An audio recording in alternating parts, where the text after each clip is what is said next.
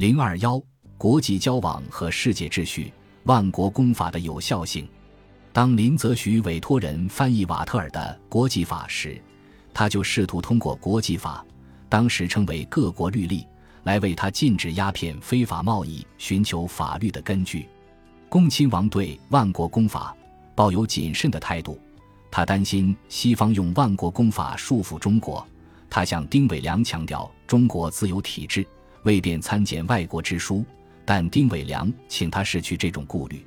恭亲王为此书的刻印请求同治皇帝恩准，并拨付资金支持而提出的理由之一，就是认为万国公法对中国也有裨益，将来通商口岸各给一部，其中颇有制服领事官之法，为使不无裨益。丁伟良也是从中国交往的，需要劝说恭亲王接受万国公法的汉译。恭亲王说，丁伟良曾这样声称。此书凡属有约之国，皆宜御目，欲有事件，亦可参酌援引。恭亲王以类似于倾诉苦衷的方式向同治皇帝称：狡黠的外国人潜心研究中国的书籍，特别是中国的法律和制度。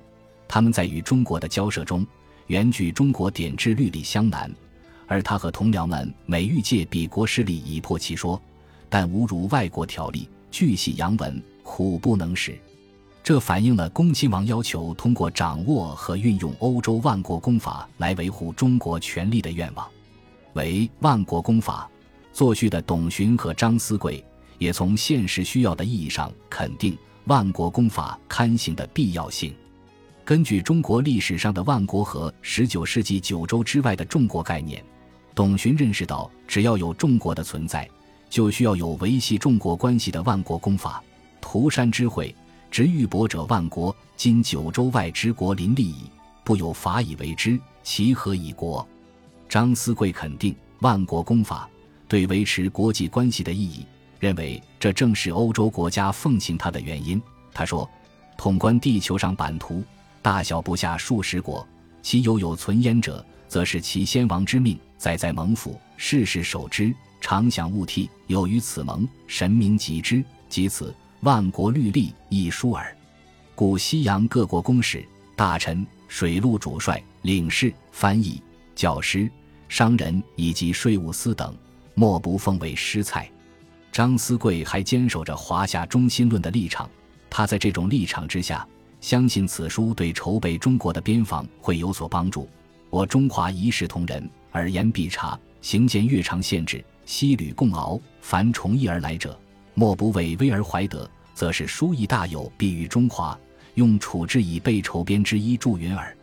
这是万国公法翻译出版之初，丁伟良的中国朋友对万国公法做出的积极性反应，即基于现实的需要，肯定万国公法对中国处理国际事务的意义。任职于同文馆的丁伟良，在1876年到1884年期间，领导和主持了多部国际法著作的翻译。同文馆隶属于总理各国事务衙门，初名总理各国通商事务衙门，后通称总理衙门，又简称总署译署。像其他艺书一样，国际法译著及其出版也得到了总署的支持。这从为公法译著作序的几位人士都是总署的官员可以看出。同文馆的学习课程之一是翻译公法著作的翻译，大多是在丁伟良的指导下。主要由同文馆的学生们译出，这些学生后来参与到中国对外交涉中事务之中。在十九世纪，同文馆对万国公法在中国的传播和实践所起到的作用举足轻重。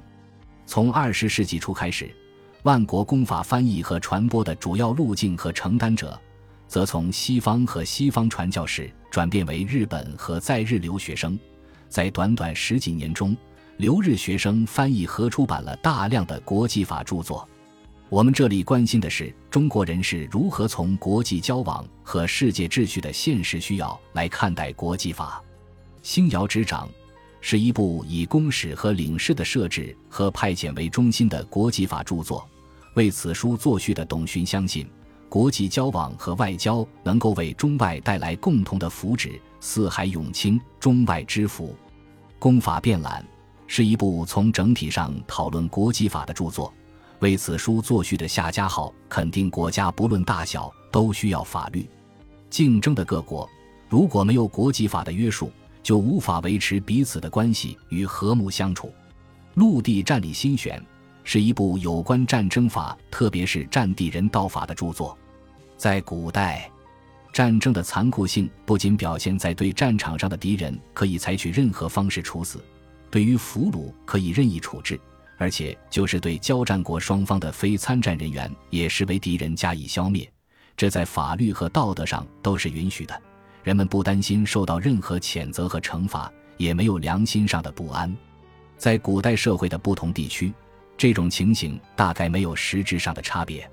战国时代诸侯国家为了争霸而展开的战争，就是彻底消灭战场上的敌人，包括大量的俘虏。秦国是一个典型的代表。对战争的道德和人道限制在欧洲中世纪后期开始出现，后来逐渐发展出称为战争法的国际条约。摩根索描述了人类战争性质和战争法的演变，从有人类历史开始，直到中世纪末期，道德与法律一直允许交战双方杀死全部敌人，或对其任意处置，无论他们是否敌国武装力量的成员。战胜一方时常将男人。妇女和儿童杀害或范为奴隶，丝毫不会引起任何道德上的反应。对战争中的虐杀行为缺乏道德的限制，这是由战争的性质所决定的。当时的战争被视为交战双方领土上所有居民之间的争斗，敌人是效忠于某一领主或居住在某一领土上的所有人，而不是属于现代意义上的国家这个法律抽象概念的武装力量。因此，敌国的每一个公民都是本国每一个公民的敌人。十九世纪中叶以来签订的一系列旨在使战争人道化的国际条约，都是出自同样的对毁灭性战争中人类生命和痛苦的人道主义考虑。这些条约禁止使用某些武器，限制使用另一些武器，规定中立国人员的权利与义务。总之，试图给战争注入一种合乎人类尊严。尊重所有受害者，具有普遍人性的精神。陆地战力新选，其中所选的都是欧洲有关战争法的条例。它反映了编者要求对战争进行约束，降低战争残酷性的愿望。本来以征服和消灭敌对者为目的的战争，却可以通过人性和道德加以限制，这是人类文明的一个进步。为此书作序的陈兰斌领会了战争法的宗旨。并进一步要求超越战争法。对他来说，无奈的战争与仁义既冲突又可以结合。欧洲国家限制战争的残酷性，把战争人道化的用心，正符合中国古代圣人的愿望。而且按他的看法，中国古代的战争法要求把武力减少到最低限度，强调通过仁义赢得人心。乐观的陈兰斌也提出了一种更高的愿望。他希望人类无限的扩充仁义之心，终结战争，让普天之下和睦相处。张兰斌这样说：“战争者，造物之害也。人亦穷，思战争起，故圣人慎之。其余兵也，不得已而后用之，生罪之讨，薄法缓攻，不以征程杀人，不以征得杀人所过之处。秋毫无犯而民归人，此无他。”能推不是杀人之心，比一闻人生，招不天下。出无四将套钱，立器械，袭击刺，而以力争经营耳。陆地战力新选一书，不详战胜攻取之法，而为以遵条约，严纪律，修好木林，以商恤死为心，与中国圣贤之书大致符合。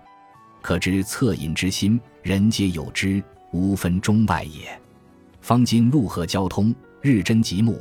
苟同博此心，无虚腔无虚虐，悉出以楷替慈祥，将见太和之气洋溢宇宙间，人一冲，战争息矣。其有弊于生民，其浅先哉？可以说，这是对孟子“仁者无敌”和王道论的一种发挥。随着欧洲万国公法的不断引入和传播，晚清人士不仅获得了观察和把握世界秩序的新视角。而且找到了认识不平等条约的性质和改变不平等待遇的途径，开始承认和相信万国公法的有效性和有益性。晚清当局从处理一起国际争端中感受到这一点。一八六四年，普鲁士公使乘坐的军舰与丹麦的商船在中国所属海域发生冲突，中国当局以变通形式运用国际法加以解决。需要说明的是，扎根于欧洲近代以来民族国家基础之上的万国公法，既然是文明性的，既然是欧洲国际关系经验演变和实践的产物。既然有调节和维护欧洲国家间的关系和秩序的作用，它就不可能只是欧洲的，它就应该具有超出欧洲之域而可以为世界共享的普遍理性方面。即使在带有地域性的社会和人文世界领域，人们也不可能只是追求一时一地的思考。人类理性的一个基本特质就是喜欢寻找普遍有效的东西，因此。不能否认欧洲万国公法对构建和维持世界秩序所包含的有效性的一面，这也是它能够为欧洲不同国家接受的重要前提。晚清人士肯定和认同万国公法，实际上恰恰也是从这种有效性出发的。下面我们就从几个人物的论述来看一下。